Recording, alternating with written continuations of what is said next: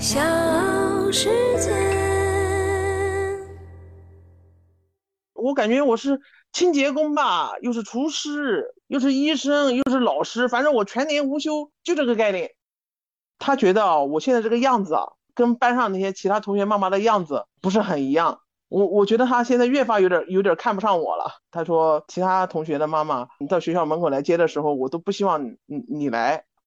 亲戚聚会的时候，同学聚会的时候，往往往聚完会回来以后，我的心情就会很不好，就就想出去工作，就就想去实现一下自己的价值。我觉得我我好像我干的这些东西在别人眼里都没价值。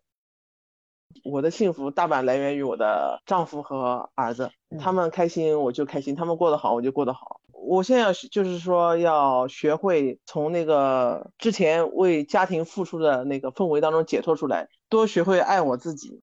不提供定论，只提供可能，这就是无可无不可。直面问题，多面呈现，不提供定论，只提供可能。大家好，这里是无可无不可，我是马青。今天我们来聊聊全职妈妈这个话题。欢迎订阅、收藏、评论、转发。如果觉得整个专辑也还不错，那也欢迎给我的专辑打分。新的一年到来了，很多人都给自己立了 flag。那我的朋友小飞，她呢是全职妈妈。他今年最大的愿望就是希望能重新找一份工作，回归社会。那这期节目呢，我就请小飞来聊一聊她做全职妈妈的感受。你儿子现在几年级啊？他现在是初三了，正是最忙的时候嘛。哎，对，最焦虑的时候。这会儿怎么还会会想着说要出去找找工作呢？初三这一年真的是很难熬，很难熬。我我觉得我可能有点逃避吧，情绪的不稳定。你是说他的还是你的？他的和我的都有情绪的不稳定，包括他爸爸情绪也很不稳定。怎么呢？都是跟这个升学有关。哎，对，跟升学有关系，跟学习压力有关系，包括小孩身体状况都有关系。我也不知道是逃避干嘛，就想出去，白天出去上上班，一天八小时不在家，然后呢，能出能多出去跟人交流交流，聊聊天，能够让自己精神放松的一个状态。然后晚上回来再面对焦虑。还没找到合适的。呃，没，还没，还没找到，还没找。因为像我这种，嗯，很多年不上班的，没有工作经验的，然后岁数已经到四十的，一看招人单位都是三十五以内哈，哎，很多条件都限制了，所以说很难找。现在。你以前学啥的？我学财务的，财务这个东西是与时俱进的，它每天都有新的东西在出来，你每天不进行更新学习的话，你很快就不上趟了。别像我这么多年都没有进行学习财务法则了，会计法则，什么什么会计法则都记不清了。所以说，唉，你一直在叹气。你你是什么时候开始不再工作的？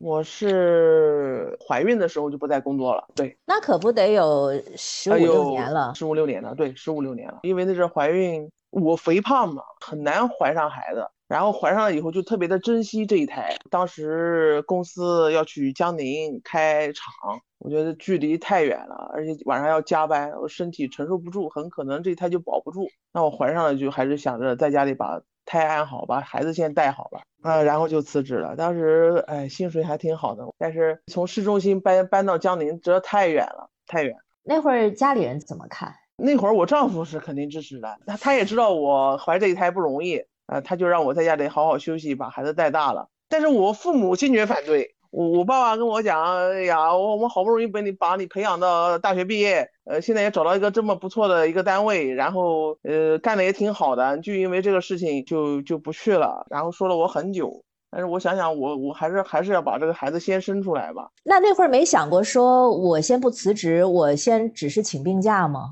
呃，不行，我们领导跟我讲的，呃，不能请病假，因为我这工作还是很忙的一个工作，不能长期请病假。你长期请病假，企业受不了是吧？哎，对对对，我还是蛮关键的一个工作。那你自己觉得遗憾吗？有点遗憾，但是我跟你讲，我得到孩子的那个心情大于这个，嗯，失去工作的遗憾，因为我好不容易才怀上的，我怀了好几年都没怀上。你当时结婚几年了？当时结婚已经有四年了，我是大学一毕业就结婚的。我跟我老公是网友，那会儿那会儿很难得嘛，二十年前，然后因网友而结婚的很还是蛮少见的。我那阵上大二大三，呃，就跟我老公聊了两天的网友，然后就决定毕业以后就结婚了。那你们还是这个挺让人羡慕的一对儿。不是，我们那阵很单纯，你知道吧？我们那是很单纯，那时候我们上网费七块钱一小时，很贵的，在学校外面的机房，呃是也不叫网吧，反正就一个小小的一个房子里面，那老板弄的弄几台机器给我们上网，觉得很难得，哎，很有缘分，就认识了我爱人，然后我们就决定毕业以后就结婚吧。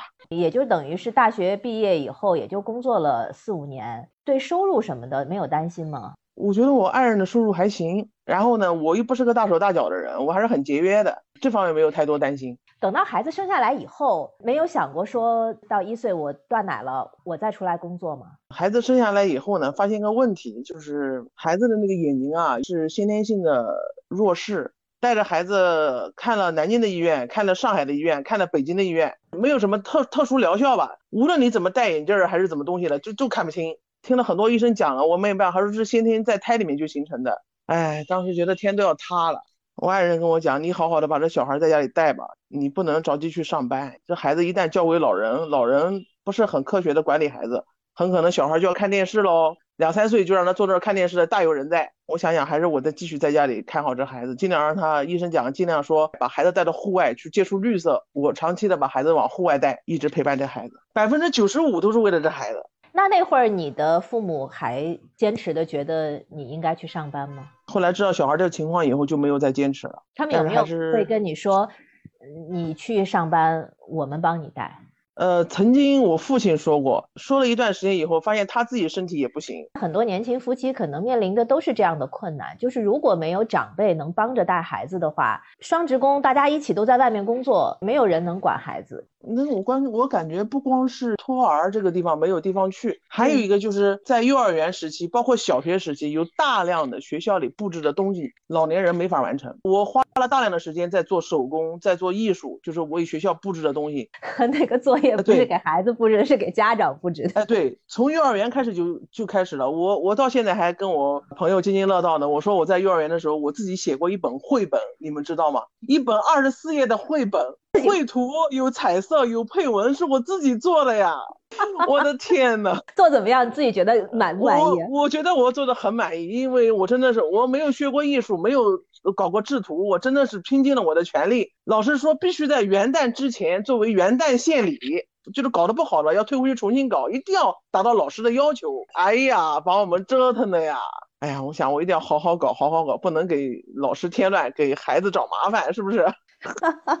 这些事情呢，本不应该是幼儿园小朋友操作的，到最后还是大人来操作了。那你觉得你做全职妈妈，这个全职怎么理解呢？全职就是衣食住行全方位的吧。我感觉我是清洁工吧，又是厨师，又是医生，又是老师，反正我全年无休，随时待命。每天都在进行康复，我每天都给他按摩啊，学的那个到北京去看的那个呃那个，当时是一个比较好 网红的一个眼科医生，他教我一套方法，在家里给他按摩。现在他的弱势已经好很多了，不然他不能不可能上初中的呀。平常的一天是怎么安排的？头天晚上就把呃那个晚饭给弄好，比如说像馒头啊什么东西的，就做好了，哎，做好了，然后早上起来，早上起来破壁机预约好了，早上起来那个杂粮粥也煮好了，然后馒头晚上的馒头蒸起来，早上起来煎个蛋给孩子，然后让他上学去，把他送完上学，去菜场和超市，然后买完了回来就开始洗，洗完了开始晒，晒完了开始做中饭，是中午就把所有的饭都烧完了，下午就。开始睡会儿觉，天，然后就开始接小孩了。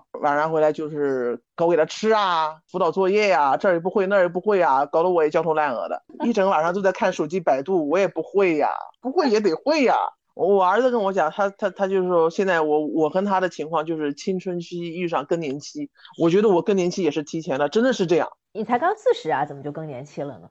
哎，我觉得我已经更年期了，我也不知道是在家里时间待长了还是干嘛，就是情绪也不稳定。然后孩子又正好是青春期的时候，他也正处于那个 情绪比较容易激动的时候。嗯，是的，怎么讲呢？我们只能互相原谅吧。今天吵完了，明天又和好；明天吵完了，后天又和好，就这样的。其实每次和好都是小孩主动跟我和好，我还气着呢。但是他很快，他他他又舔着脸过来，嬉皮笑脸的。他其实内心还是比较柔软的。哎，这么多年的陪伴，他应该能够感觉到你的付出吧？嗯，我感觉他是心里有数的。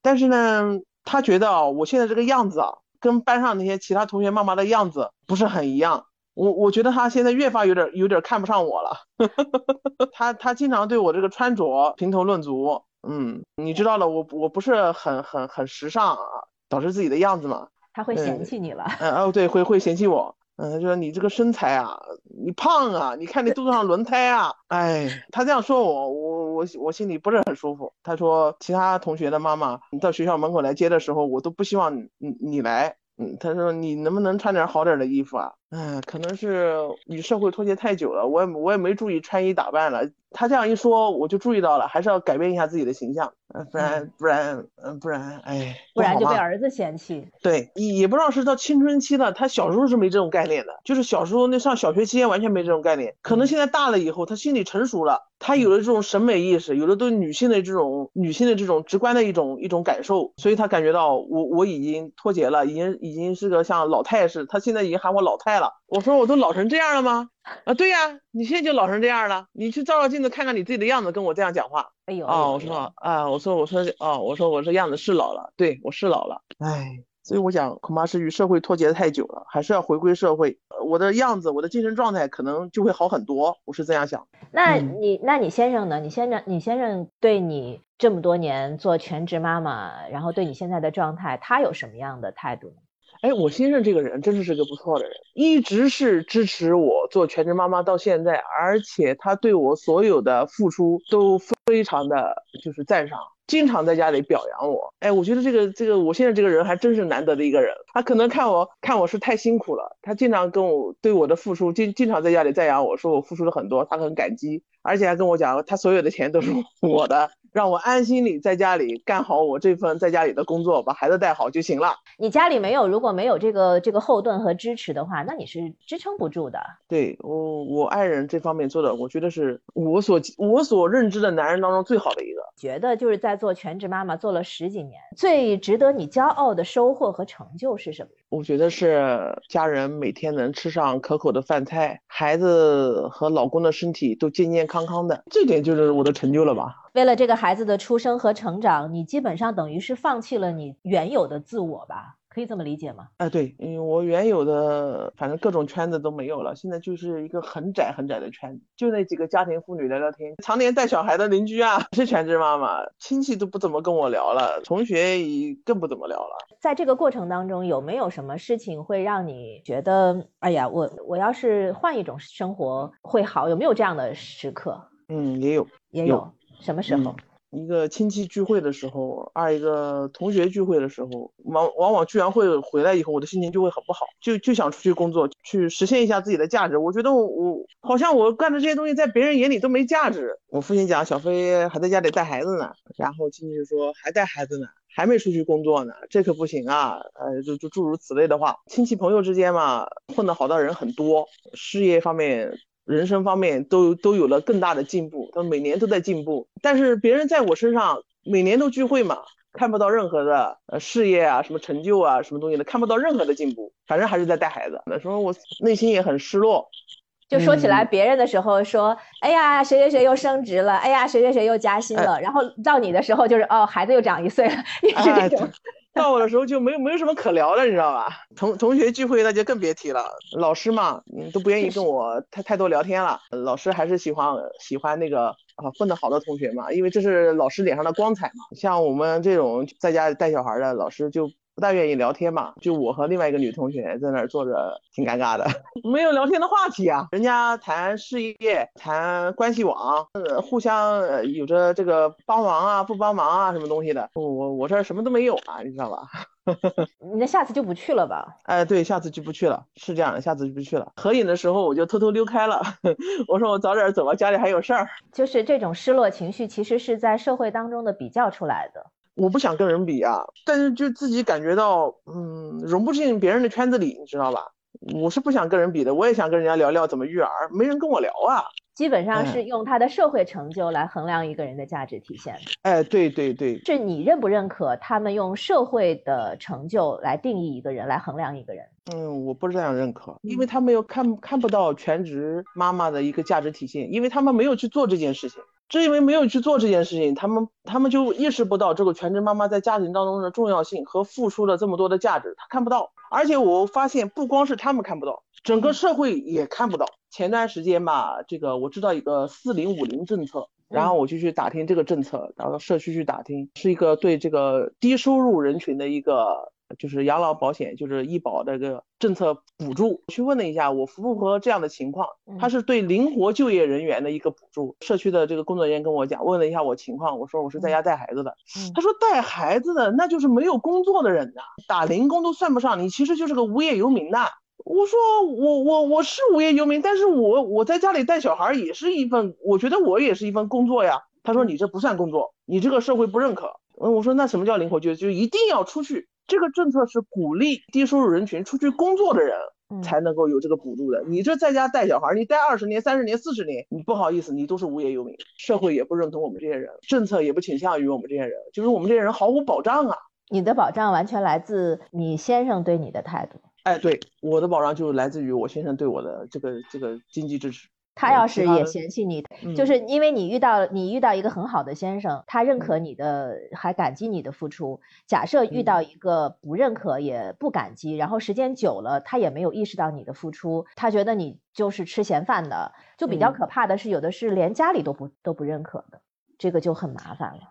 对，如果说这这种情况下，我觉得应该。应该想办法，要先保障自己的权益。主流的一些观念啊，或者是一些劝劝别人都说啊，你还是应该出去工作啊，保证经济独立，你才能 在家里有地位、有话语权。对对对，社区的那个同志也是跟我这么说的。他说你不能长期在家带小孩，你还是要出来工作，呃，出来创造价值。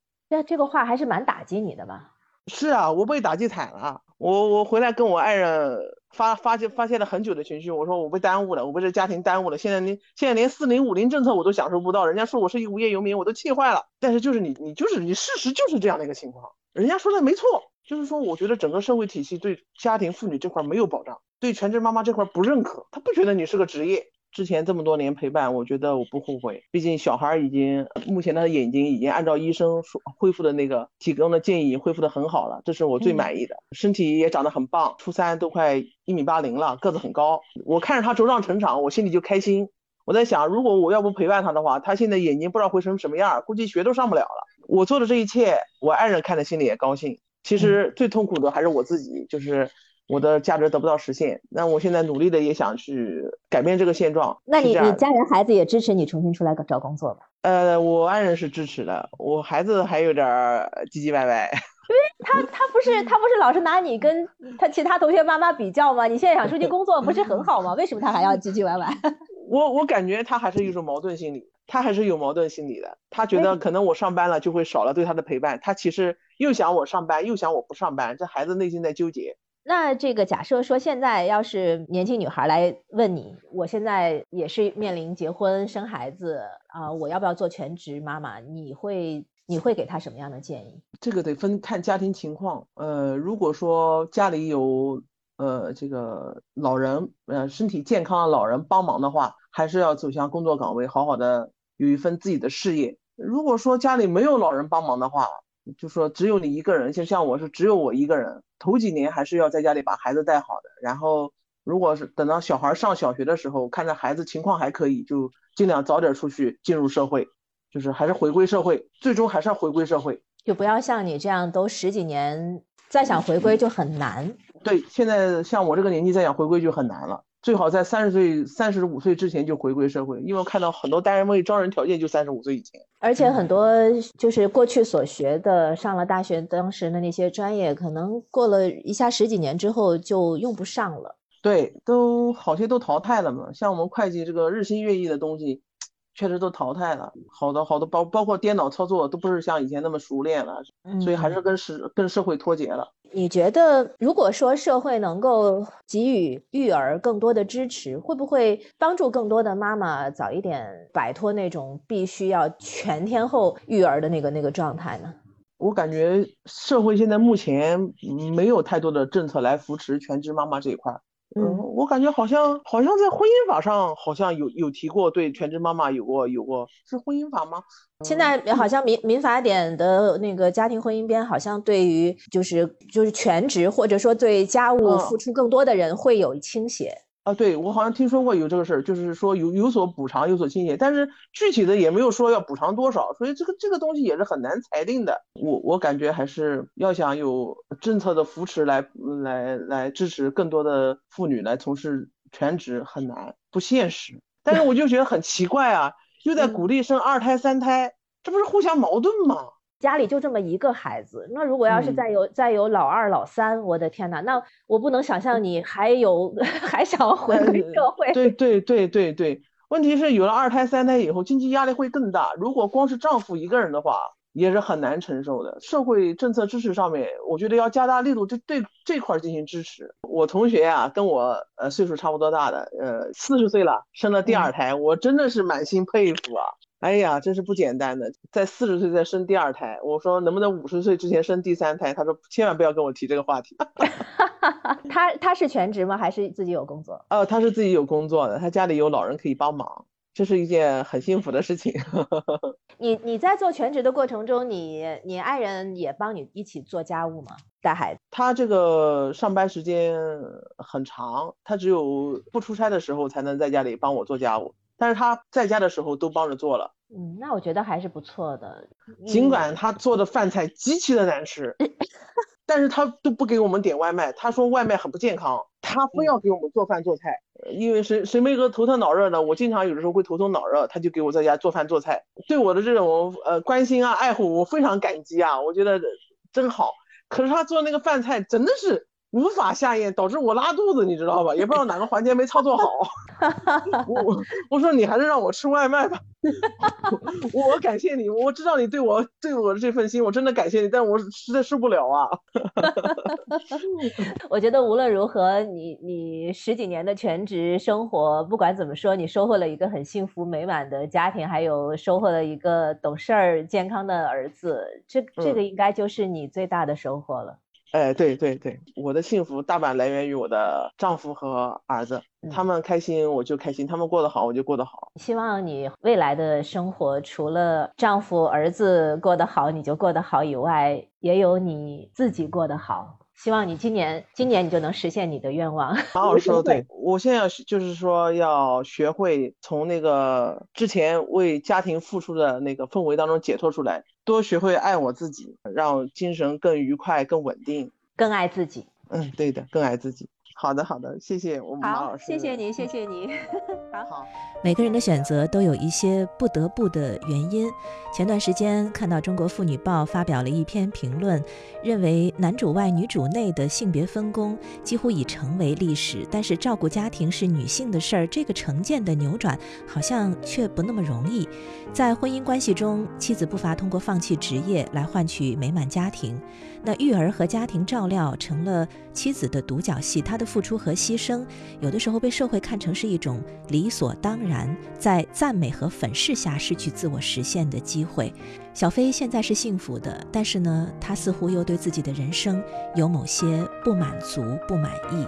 或许这是一个围城，但或许人应该多一些选择。好，今天的话题就聊到这儿，感谢各位的收听，拜拜。